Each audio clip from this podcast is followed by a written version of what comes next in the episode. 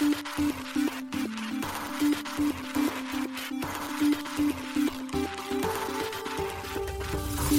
しい経済ニュース。この番組では現当社のメディア新しい経済が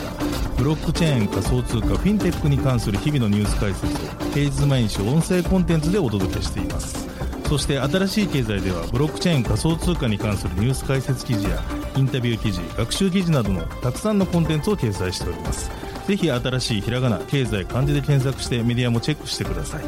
そして LINE 公式アカウントではメディアの更新情報を配信しております。LINE 公式アカウントにもぜひご登録ください。幻冬舎新しい経済編集部の大塚です。高橋です。はい本日は10月の2日月曜日です。今日のニュースいきましょう。株式会社 Progmat 設立新経営体制で運営開始ステートレス GK ロールアップイントマックスウォレットレスウォレット発表。ビタリックリキッドステーキングによる中央集権リスクについて言及。SBI XDC ネットワークの運営会社と国内合弁会社を設立へ。破産した 3AC 共同創業者がシンガポールで逮捕と生産人が発表報道。丸紅と常陽銀行出身のデジタル証券準備会社子会社ら新たにプロ向け不動産 STO ファンド蘇生完了。北国銀行石川県珠洲市でデジタル地域通貨土地通貨開始10月から。USDC のサークルがステーブルコインは有価証券に当たらないと主張。バイナンス対 SEC 訴訟で。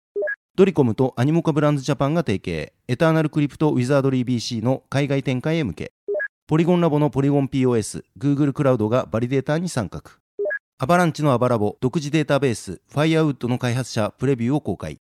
一つ目のニュースは株式会社 Progmat が新経営体制で運営開始というニュースです。デジタルアセット全般の発行管理基盤 Progmat の開発とデジタルアセット共創コンソーシアム DCC の運営を担う株式会社 Progmat が新経営体制での運営開始を10月2日に発表しました。当初の予定通り代表取締役最高経営責任者 CEO には三菱 UFJ 信託プロダクトマネージャーの斉藤達也氏が就任しました。その他には AI のユニコーン企業 Preferred Networks の最高財務責任者 CFO である石山進氏が株式会社 Progmat の取締役 CFO&CRO に就任。その他にも Web3 業界で知られる人物として、 LayerX の代表取締役 CEO である福島良典氏が取締役非常勤に、またアンダーソン・モーリー友常法律事務所のパートナー弁護士である河合健氏が取締役非常勤についています。また今回の発表では、コーポレートサイトのリニューアル等により、これまでデジタルアセット共創コンソーシアム会員向けに限定共有していたコンテンツをすべて公開するとともに、その他関連情報についてもオープン化する運営を開始したことが合わせて発表されています。記事に新経営体制の概要、そして Progmat について解説文を載せておりますので、ぜひ合わせてご覧ください。続いてのニュースは、 Intmax がウォレットレスウォレット発表というニュースです。ステートレス GK ロールアッププロジェクト、イントマックスを開発する Ryodan Systems が、 Intmax ウォレットレスウォレットの提供開始を9月29日に発表しました。なお、 Intmax は日本人起業家の日置レオナ氏及び藤本真衣氏がコーファウンダーを務めるプロジェクトです。発表によると、 Intmax ウォレットレスウォレットは、生体認証と最新の暗号技術である MPC を活用することにより、強化されたセキュリティを提供するウォレットということです。サーバー側の処理、バックエンドでは、マルチシグ、トランザクション処理署名に複数の秘密鍵を必要とするセキュリティ技術と同じセキュリティが提供できるといいます。さらに生体認証によってシームレスにアクセスも可能だといいます。また同ウォレットはユーザーの E メールアドレスさえあればアプリや拡張機能のダウンロードが可能であり、また12から24個の英単語からなるシードフレーズを覚える手間なしに簡単で安全な暗号資産取引を始められるのが特徴ということです。また Intmax ウォレットレスウォレットはモバイル端末やパソコン等様々なデバイスやブラウザーから利用できるよう設計されているということです。他にも送信者が受信者にリンクを送信するだけで取引が簡単に実行でき、かつ受信者のアドレスを知る必要がなくなるリンク送金機能が近日に導入されるといいます。同ウォレットはリリース段階でイーサリアムメインネット、ポリゴン、オプティミズム、アービトラムをサポートしており、今後は他のレイヤー2も追加対応する予定ということです。発表によると、イントマックスウォレットレスウォレットは、イーサリアムのレイヤー2全体を強力に推し進めることで、暗号資産の世界を変革することを目指し開発されたといいます。リリースにて日置氏は、当社のウォレットレスウォレットは単なるストレージソリューションではありません。イーサリアムレイヤー2の基盤となるプロダクトです。と述べています。さらに今後は、旅団システムズ開発の GK ロールアップレイヤー2プロトコルである、イントマックス GK ロールアップに、イントマックスウォレットレスウォレットが組み合わさることで、ほぼゼロに近いガスコストで取引が可能になることが想定されているといいます。なお現在、イントマックスウォレットレスウォレットのウェイトリストには、すでに6万人以上の登録が完了しているということです。続いてのニュースは、ビタリクがリキッドステーキングによるリスクについて言及というニュースです。イーサリアムの共同創業者であるビタリク・ブテリン氏が、イーサリアムはプロトコルにもっと多くのものを記述して問題ないでしょうかというタイトルのブログを9月30日に投稿し、リキッドステーキングによる中央集権リスクについて言及しました。同ブログはイーサリアムのプロトコルへの機能追加に対する賛否両論を踏まえ、リキッドステーキングや MEV の抱える問題に対する見解と、機能追加による解決策の検討がされています。なお、MEV とは最大抽出可能価値のことです。ビタリクによると、イーサリアムは最低限の設計で構築されており、プロトコル上での様々なアプリケーションの構築はユーザーに任せるという願望に基づいているとのことです。これにより、プロトコルの稼働が複雑化することを防ぎ、プロトコルの信頼性とガバナンスの負荷が過度に高まる可能性を抑えているといいます。ビタリクは、リキッドステーキングサービスのリドやロケットプールを例に挙げ、少数のリキッドステーキングサービスがイーサリアムの多くのノードを運営する状態となっていることに言及しました。これらのサービスがイーサリアムで実行しているノードは現在、ノードオペレーターを DAO や一定額の出資などによって決定するメカニズムを採用しており、このことが悪意ある攻撃者による潜在的なリスクにさらされる可能性があると警告しました。なお、そういったリスクに対して、リドが行っている安全策に対しても、リドのようなプロトコルの名誉のために言っておきますが、彼らはこれに対する安全策を実装しています。しかし、一層の防御では十分ではない可能性があります。と、ビタリックは述べています。以上の問題を解決するために、ユーザーへ多様なリキッドステーキングサービスを利用するよう推奨することは、道徳的な力に頼ることになり、現実的ではありません。そのためビタリックは、イーサリアムのプロトコル自体に中央集権化を防ぐ機能の追加を行うことを検討しているということです。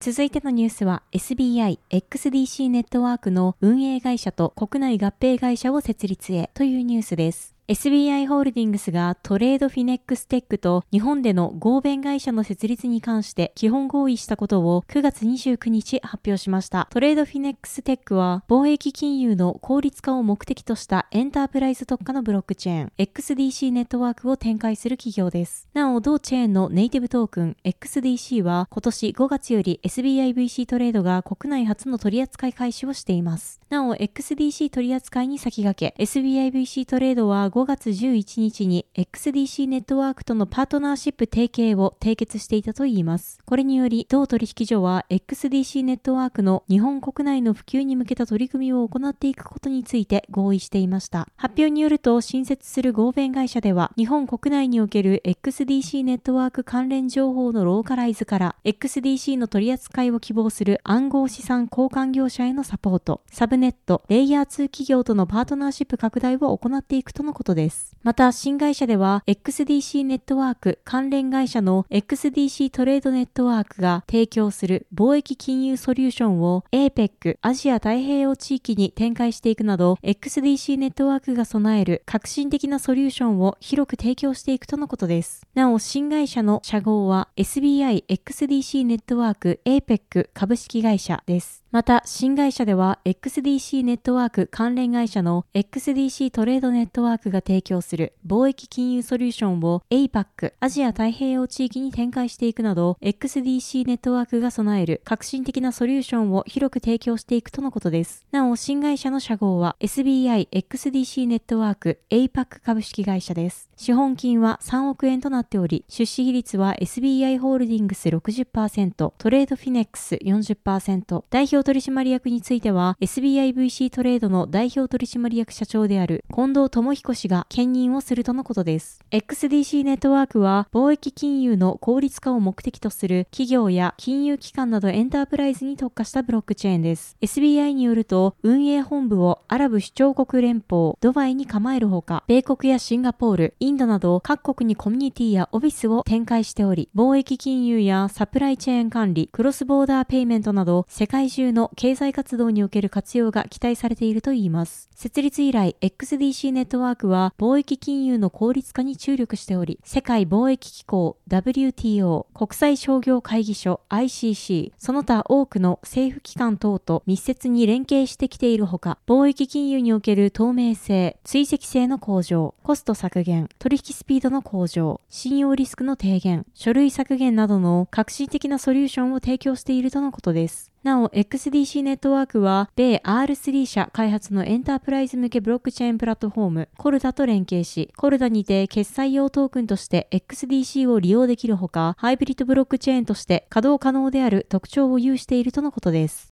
続いてのニュースは破産したスリーアローキャピタル共同創業者がシンガポールで逮捕と生産人が発表、報道というニュースです。破綻した暗号資産ヘッジファンドのスリーアローズキャピタルの共同創設者の一人であるスー・チュー氏がシンガポールのチャンギ空港で逮捕されたと、スリーアローズキャピタルの生産人であるテネオ社が9月29日に発表しました。テネオ社の発表によれば、チュー氏は昨年破産を申請したスリーアローズキャピタルに対する協力捜査命令に従わなかったため、逮捕命令が下されたといいます。これにより、同氏は4ヶ月間、刑務所で過ごすことになるといいます。なお、中氏の共同創設者であるカイル・デイビス氏にも同様の命令が下されていますが、現時点で所在は不明だといいます。また、ロイターは中氏の逮捕について、同氏の代理人である法律事務所とデイビス氏の代理人弁護士にコメントを求めましたが、返信はなかったといいます。スリーアローズキャピタルは2022年に倒産した著名な暗号資産企業の一つで、暗号資産市場の急激な下落に見舞われた後、破産を申請しました。2022年11月のインタビューで、デイビス氏は同氏と中氏が生産手続きに協力していないというテネオ社の主張に反論しています。デイビス氏は CNBC に対し、私たちはずっと協力し続けてきたと語っています。続いてのニュースは、丸紅と常用銀行出資のデジタル証券準備会社子会社ら新たにプロ向け不動産 STO ファンド蘇生完了というニュースです。デジタル証券準備会社 DS 社及びデジタル証券準備株式会社 DS 社及び同社システム子会社のオーナーシップが新たなプロ向け不動産 STO ファンドの蘇生完了を9月29日発表しました。プロ向け不動産 STO ファンドは匿名組合出資持ち分をブロックチェーン技術によりセキュリティトークン化したものです。なお、匿名組合出資持ち分は匿名組合契約に基づいて行う投資及びその金額のことです。また、セキュリティトークン化には OS 社が開発した不動産 STO システムオーナーシップが用いられました。発表によると、今回のプロ向け不動産 STO ファンドは DS 社が設立したレンガプロ第1号合同会社が適格機関投資家等特例業務にかかる申し出を行った上、蘇生完了したとのこと。なお、レンガは DS 社の不動産 STO ファンドのブランド名となります。今回のプロ向け不動産 STO ファンド組成にあたっては、米拠点の投資ファンド運用会社ブラックストーングループとその関連会社が運用または投資アドバイザーを務めるファンドが対象不動産の売り手になったといいます。そして DS 社の株主である常陽銀行がノンリコースローンに取り組み、名古屋銀行が適格機関投資家として参加しました。また、オリエントコーポレーションの100%子会社であるオリコエステート等が特例業務対象投資家として同ファンドへ参加しているとのことです。なお、ノンリコースローンとは、借入人である合同会社が保有する資産のみを担保にローンを提供する手法です。ちなみに常陽銀行はコーポレートベンチャーキャピタルファンドである J レーズ投資事業有権責任組合を通じて DS 社に出資しています。また発表によると今回のプロ向け不動産 STO ファンドは東京都のデジタル証券発行支援事業の補助金対象事業として申請中とのことです。DS 社は引き続き政府が掲げる貯蓄から投資へを健全に推し進めるべく国民の安定的な資産形成に資する次世代の不動産証券化商品提供の実現を目指していくとのことです。デジタル証券準備会社 DS 社は、丸紅、オリックス銀行、常陽銀行が昨年10月に出資した企業です。また、オーナーシップ OS 社は、投資型クラウドファンディングシステムなどを提供するグローバルパートナーズの親会社であるグローシップとデジタル証券準備会社が共同で2021年10月に設立した企業です。DS 社及び OS 社は昨年12月、匿名組合出資持ち分をセキュリティトークン化したプロ向け不動産 STO ファンドを日本初の取り組みとして蘇生完了しています。このファンドは DS 社が設立したレンガ第0号合同会社が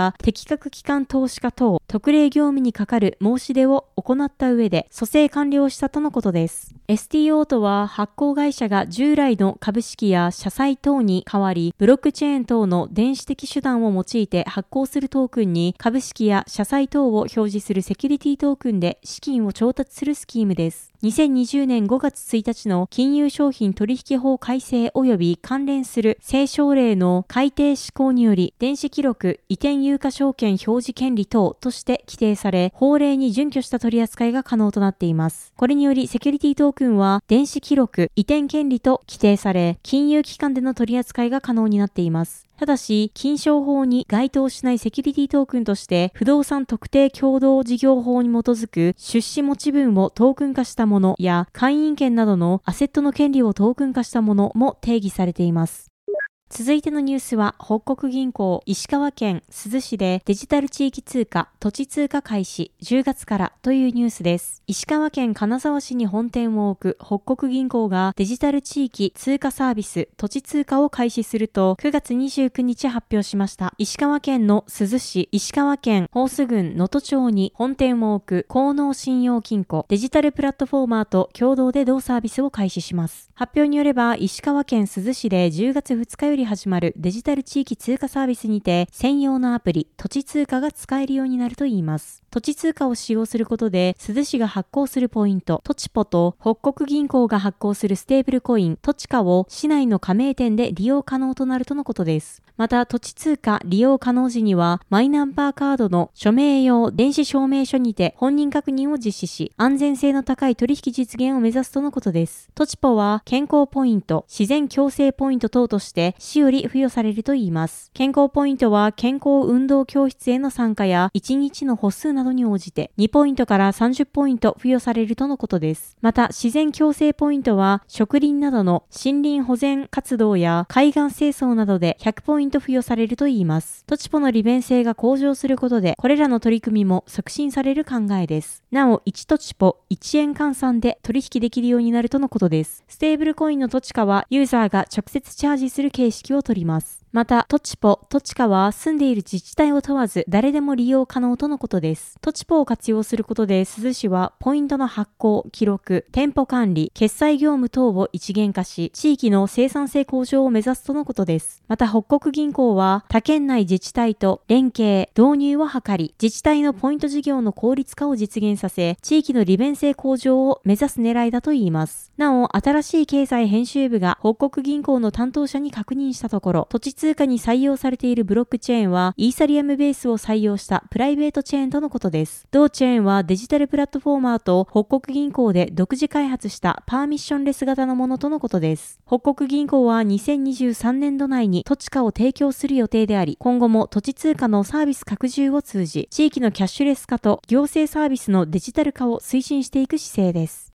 続いてのニュースは USDC のサークルがステーブルコインは有価証券に当たらないと主張。バイナンス対 SEC 訴訟でというニュースです。米ドルステーブルコイン USD コイン USDC を発行する米サークルが米証券取引委員会 SEC に対し決済用ステーブルコインは証券ではないとの考えを表明しました。サークルが米地裁に9月28日に提出した書類にて明らかとなりました。この提出書類は大手暗号資産取引所バイナンスと SEC が争っている訴訟に対し提出されたものです。SEC はバイナンス提供の米ドル連動型ステーブルコインバイナンス USD が有価証券に当たると主張しており、これに対しサークルが意見を提出した形です。提出書類にてサークルは、決済用ステーブルコインは、それ自体では投資契約の本質的な特徴を持たないとし、BUSD は購入者に利益をもたらす可能性を与えるものではないと主張しています。また SEC は有価証券か否かを判断する際の基準として、して投資によって利益を合理的に期待できるかということを挙げています。サークルはこの点に触れ、決済用ステーブルコインの販売は単なる資産売却に過ぎないとし、資産売却は売り手による売却後の約束や業務から切り離されたものであり、投資契約を成立させるには不十分だと指摘しました。また、決済用ステーブルコインの販売は発行者の努力に基づくものではないため、SEC は決済用ステーブルコインを管轄できないと主張しています。バイナンスと同社 CEO のチャンポンジャオ氏は6月5日 SEC より提訴されました。SEC はバイナンスが取引量を人為的に膨らませ、顧客の資金を流用したほか、米国の顧客が国外の交換所で取引できるようにし、市場規制について投資家に誤解を与えたなどと指摘。ワシントン DC の連邦裁判所に提出された訴状には、バイナンスと CZ 氏、同氏の米交換所運営会社に対する13の容疑が記載されており、その中には BNB トークンや BUSD トークンの販売も含まれ、ステーブルコインの提供が未登録の証券であるとの主張も含まれています。バイナンスと CZ 氏は9月21日、SEC の訴訟はその権限を超えていると主張し、SEC の訴訟を却下するよう裁判所に求めています。SEC は暗号資産や取引所のみならず、ここ最近では NFT への取り締まりも行っています。8月には米ロサンゼルス拠点のメディアエンターテインメント企業であるインパクトセオリーを NFT の未登録証券募集を行ったとして起訴。NFT がこのような法的措置の対象となるのは、これが初の事例でした。SEC のゲイリー・ゲンスラー委員長は9月12日、暗号資産を株式のような他の証券と同じ法律に従うべきだとの考えを上院金融、住宅、都市問題委員会の公聴会に向け明かしていました。その内容には BNB トークンや BUSD トークンの販売も含まれ、ステーブルコインの提供が未登録の証券募集に当たるとの主張も含まれています。続いてのニュースは、ドリコムとアニモカブランズジャパンが提携、エターナルクリプトウィザードリー BC の海外展開へ向けというニュースです。国内大手ゲーム企業ドリコムが香港拠点のブロックチェーンゲーム開発企業アニモカブランズの子会社アニモカブランズ株式会社アニモカブランズジャパンと Web3 領域におけるグローバル展開に向けパートナーシップ締結に合意したと9月26日発表しました。このパートナーシップ締結によりドリコムは同社が保有する IP ウィザードリーを活用したブロックチェーンゲームエターナルクリプトウィザードリー BC をアニモカブランズジャパンが保有するグローバルパートナーと構築しているエコシステムと連携させ、海外展開へ向けた取り組みを検討していくといいます。また、両社はエターナルクリプトウィザードリー以外にも、著名 IP を活用した様々なタイトルの海外展開も検討していくとのことです。エターナルクリプトウィザードリー BC は、1981年にアメリカで発売された 3D ダンジョン探索型の RPG シリーズウィザードリーの世界観を踏襲しつつ、シンプルで手軽に遊べるクリッカーゲームと RPG の戦略的なプレイスタイルを掛け合わせたブロックチェーンゲームです。。現在ドリコムがチューリンガム社と共同で開発中です。また8月30日に実施されたコインチェック INO 第1号案件としてのアドベンチャージェネシスコレクション先行販売ではアローリストの応募が殺到し申し込み倍率113.8倍を記録。予定の100個が販売開始よりわずか47秒で完売しています。なお、アドベンチャージェネシスコレクションは、エターナルクリプトウィザードリー BC のリリースに先立って販売されるユーティリティ NFT です。